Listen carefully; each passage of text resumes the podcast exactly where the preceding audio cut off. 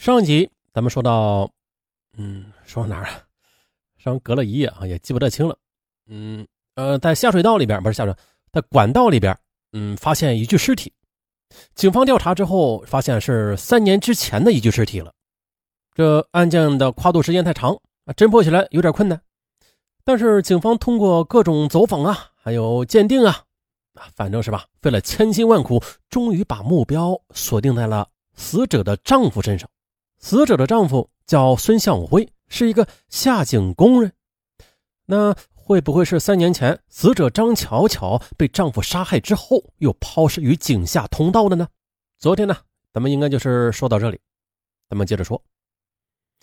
根据警方的调查，在张巧巧失踪的三年来，孙向辉啊一直是住在当地他和张巧巧生活过的老房子里，甚至连他们的结婚照也一直挂在床头。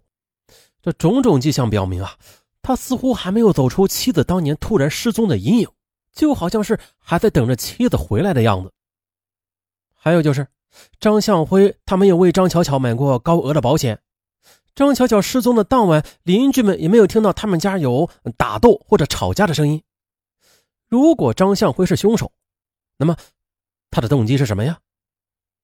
根据张巧巧的朋友讲啊。张巧巧很讨人喜欢的，还十分的会打扮自己。朋友们呢都没有想到张巧巧会遇害，更没有想到三年来张巧巧就静静的躺在他们经常上下班的地面之下。由于尸体并没有抛远，警方他们推断了这案发的第一现场一定就在死者的家的附近。张巧巧的家，它靠近一条大马路，附近都是一些老旧的居民楼。考虑到凶手很可能就隐藏在附近，警方他们立刻的对附近的可疑人员进行了调查。可在排查的过程中，警方他们很快的就遭遇到了一件奇怪的事那就是在张巧巧居住的居民楼的三楼，有一户人家的门一直是紧锁着的，不管敲了几次门，敲多久吧，始终没有人回应。可更让警方们他们想不到的是，这一天的他们又来了。可是还没等敲呢，这门却突然开了，一个男人拿着一张板凳砸向了民警。哎呀，这光天化日之下，居然有人敢明目张胆的袭警，还有王法吗？还有法律吗？哎，这闻讯出来的邻居向警方做了一番介绍。原来的袭警的人名叫阿强，四十多岁了，一直没有结婚。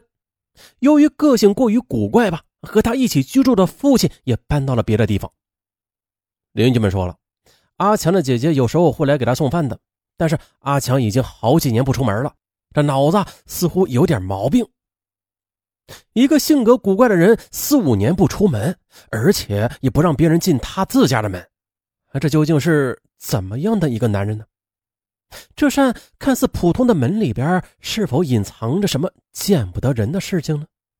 警方不由得假设了，这样的一个怪人的生活，他会不会隐藏着这样的一种可能啊？四十多岁的阿强暗恋楼上的女邻居张巧巧，由于生性古怪，他并不敢向对方表达。这天深夜的，听到张巧巧出门，啊，突然间呢，一个想向张巧巧表白的想法瞬间的在他脑海里出现了。他一直偷偷的跟在张巧巧的背后，但最终被张巧巧发现了。张巧巧，她没有答应阿强的要求，她的呼救声刺激了阿强，阿强最终的将张巧巧给残忍的杀害了。之后，阿强更是装作精神出了问题，以逃避警方的调查。那凶手会是阿强吗？为了尽快查明真相，警方只好通过邻居联系他的家属，但是由于病人极不配合，调查进行的非常不顺利。不过，也就在这个时候，警方他们忽然呢意识到了一个关键的问题，就是侦查员他们几次爬进黑暗狭窄的地下通道内，他们都清楚的知道，凶手想要完成抛尸这种行动，那除了体型要偏瘦之外，还必须有一定的体力的。可是面对阿强的体型，警方犹豫了。再者的。警方在搜查阿强的家里时，也并未发现任何跟案情有关的蛛丝马迹。那这么一来的，阿强的嫌疑基本是被排除了。楼下的自闭症患者被排除了嫌疑，这侦破一时没有进展呢。而负责调查张巧巧家庭情况的刑侦大队的副队长张瑶群，他心里也不是个滋味这外边的街面上迎接2013年的氛围，那是越来越浓了。可是呢，东山分局里的气氛却似乎比这东北的冬天还要冷。这天呢，刑警王旭松和张瑶群走访之后，正赶上饭点便走进死者家附近的一家小餐馆，准备吃饭。小餐馆老板说呀。自己在这里已经开店好几年了，之前和张巧巧还算有些交情。饭店老板对张巧巧的案子也是很关心的，于是便询问起王旭松他们的案子的调查进展如何呀？这原本也不是什么奇怪的事啊，但是对于王旭松他们来说，诡异的地方就在这里了。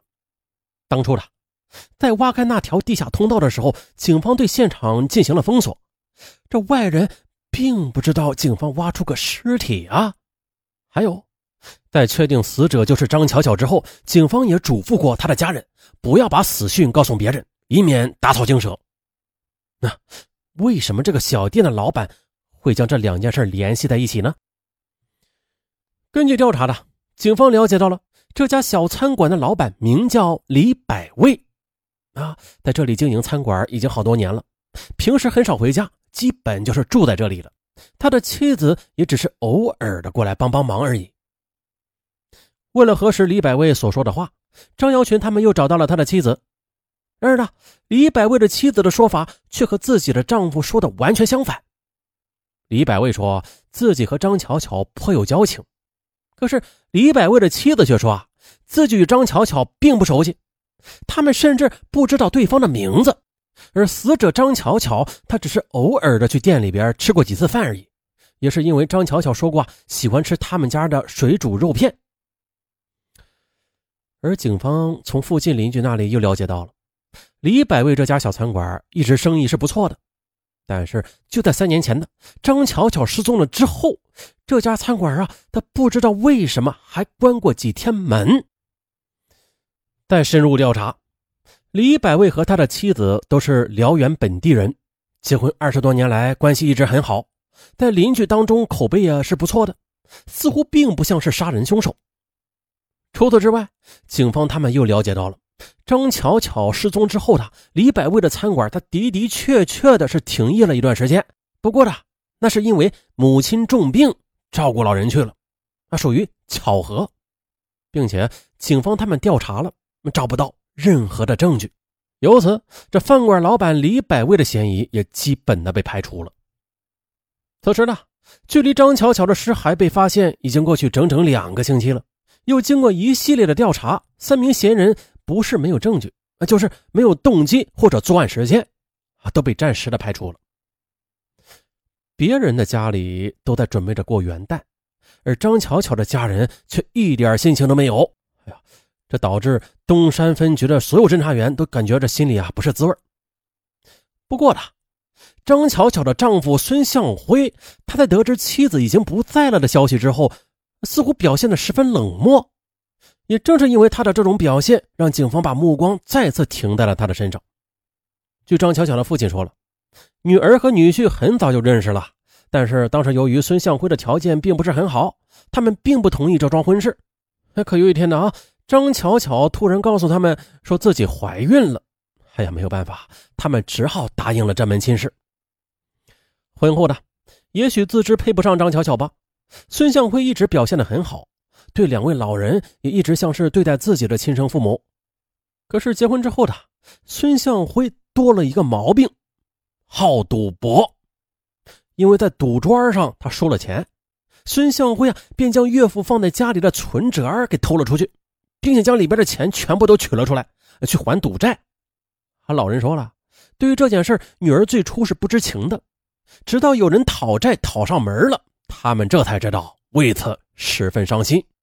从此之后，女儿便开始严格的控制孙向辉的私房钱了。在这之后的十年时间里，孙向辉的每一分钱的花销都要经过妻子。这样的事情让所有人都感觉不可思议。而据张巧巧的父亲说了，女儿在失踪的当晚，因为要出门，张巧巧一共是准备了三千元钱。而在张巧巧失踪之后的这些钱和张巧巧的身份证、银行卡以及两部手机全部都不见了。警察到银行进行调查之后，发现了一件令人震惊的事张巧巧失踪的两个月后的她的存折有人支取过，支取的金额是五百元，取走钱的不是别人，正是张巧巧的丈夫孙向辉。